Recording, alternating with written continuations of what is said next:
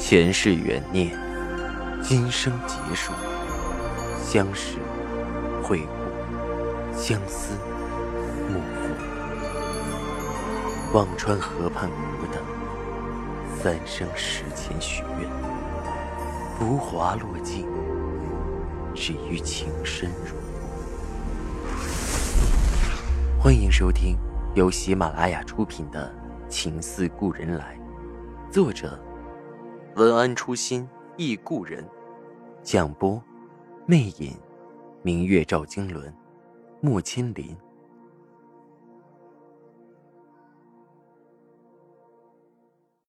二百二十集，杜恒心下明了，这是嫌赵世南给银子还不痛快，不如直接把这生财的源头占了。要鱼不如要个池塘。但程月锦是赵世南的心血，他怎么会交出去？多久了？杜恒问着。得有个把月了。柴宇无奈的摇着头。要是马旅长还在就好，偏偏秋天时候，马旅长被调到察哈尔了。到这个地步，也不知道还能找个谁帮忙。关在哪里？扬州吗？要不要紧？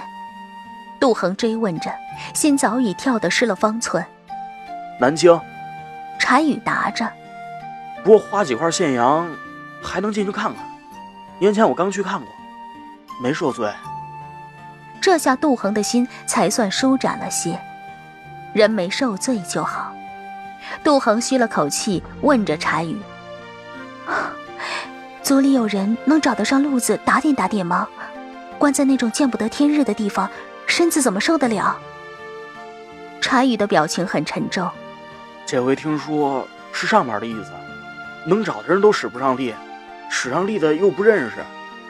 查宇虽没有服侍过杜恒，却因在布鲁塞尔的一段时间，也同杜恒更为默契。族里的几位老爷拜了不少门子，人家一听都直摇手，老太太急得卧病不起，也没个法子。少奶奶，您认识人多，帮帮少爷吧。柴宇本是顺口一说。他深知自己即便不说话，少奶奶也必定不会袖手旁观。在布鲁塞尔，杜恒都肯施以援手，更何况在扬州。但杜仲听着却几分不乐意。赵家家大业大，我这妹子福薄，守不住。柴宇也深谙旧礼，没再说话。杜恒想了想，对柴宇说着：“明日你带我去南京看看少爷吧，问明了情况。”我在做定夺。柴宇应着离去。杜仲还想说什么，佩兰看了他一眼。二人出了屋子，佩兰才柔柔地说着：“我知道你想说什么。恒儿这些年是受了不少罪，但你看这情形，恒儿只怕是为了石楠才回来的。再怎么说也是夫妻，嫁鸡随鸡，嫁狗随狗，还能怎么样？”杜仲摇摇头说：“这弄的真是清官难断家务事。”佩兰笑嗔着：“ 知道清官难断，还掺和什么？我去给恒儿安排吃的。”杜仲也叹着气，跟着佩兰走去。杜恒坐在椅子上，手扶着额头，只觉得眩晕。下人们看到杜恒回来。搁置了许久的话题又拾了起来，低声嗫嚅着赵家的长短。杜恒的耳朵里只收留了一句：“那个被赵家关起来的疯子，听说也跑了。”杜恒一惊，忙抬眸把窗底的两个婆子叫了进来，问着：“谁是被关起来的疯子？”两个婆子对看了一眼，小心翼翼的回着。就是赵家的那个二姨太，一直没圆房那个叫，另一个提醒他叫金奎。之前的婆子说着，哦对，叫金奎。后来呀，不知怎么就被赵家的少爷给关了起来。听说只能从洞里递进去吃喝，还不如个猫狗呢。哎呦，也是可怜。五年了，人都疯疯癫癫的，整天不是叫就是唱。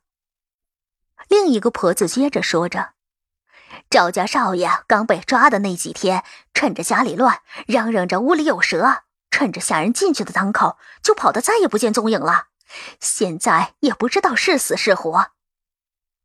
听着锦葵的遭遇，杜恒的心里很不是滋味。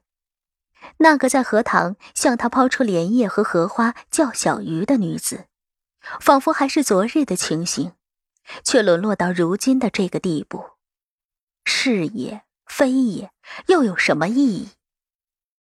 杜恒的归来从杜家的下人那里传出去，不多时便已经传到了赵家人的耳朵。赵老太太本来就头疼卧床，听到这个消息，头更加的疼。好好的，又回来做什么？还嫌这个家不够乱？福灵在一旁服侍着赵老太太，手却开始抖了起来。这么多年，他害怕的事情终于发生了。杜恒回来了，他才是这个家名正言顺的少奶奶呀。他也是赵世南心心念念记挂的人。他回来了，只怕自己什么都没有了。福灵已不只是头疼，而是从心底冒着凉气儿。这凉气儿，甚至比赵世南被人抓起来的消息更让他惊恐。他不禁开口试探着老太太的口气：“若是少爷回来，必定还是要少奶奶回来做当家的主母的。”赵老太太却没这个心思和他说谁做当家主母，他的心里只牵挂着儿子的安危，便没有应声，脑子里仍在想着该找谁去救赵世南。看赵老太太没有吭声，福林的心又是一凉。连老太太也默认了吗？他的世界陡然变得无光。杜恒第二天便急着和柴宇到了南京，数月不见，赵世南更加憔悴了不少。看到杜恒，赵世南勾唇笑了。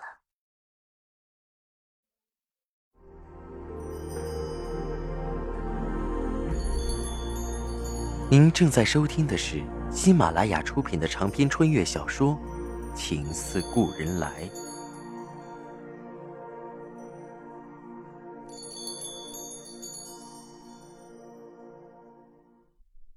杜恒心里一紧，隔着窗紧紧的抓住了赵世南的手，强忍着要掉下来的眼泪，看着他说：“世南，我会想办法。”你等我。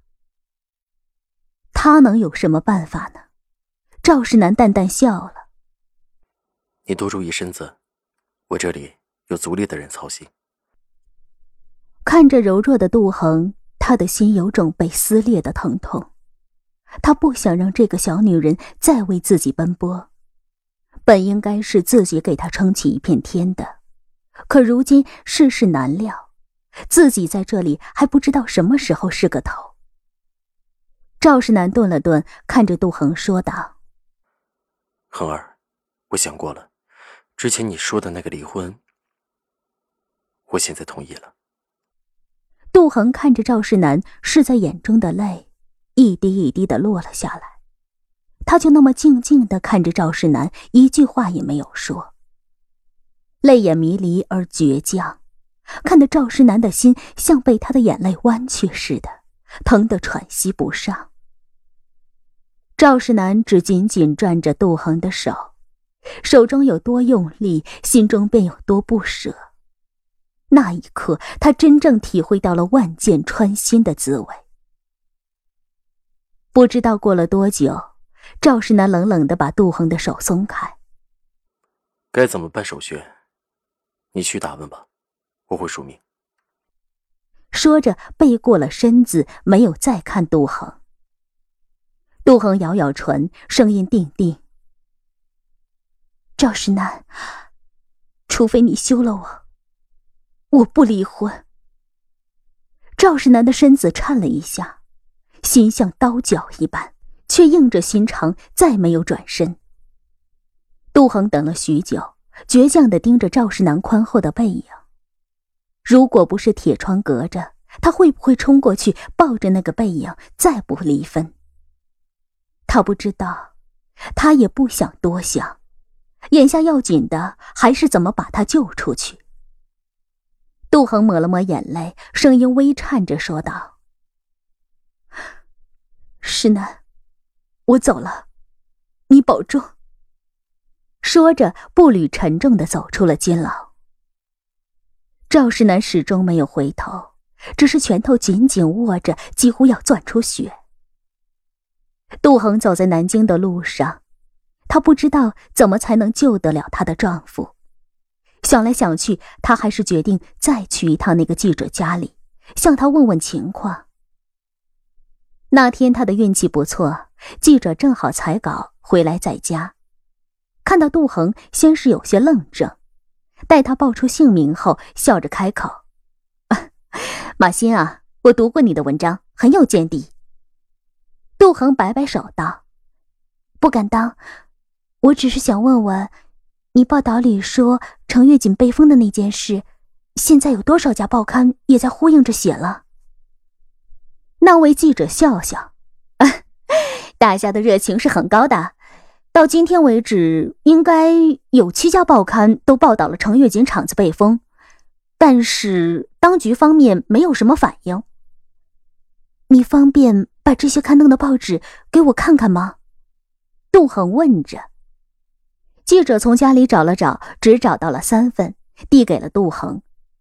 杜恒仔细看了看，报道写的还是很婉转的，只说明了停产的事实。但是深层的原因也不知道是记者们没有采访到，还是不敢写。难怪当局看了无动于衷，置若罔闻。杜恒把报纸还给记者，心里有了主意。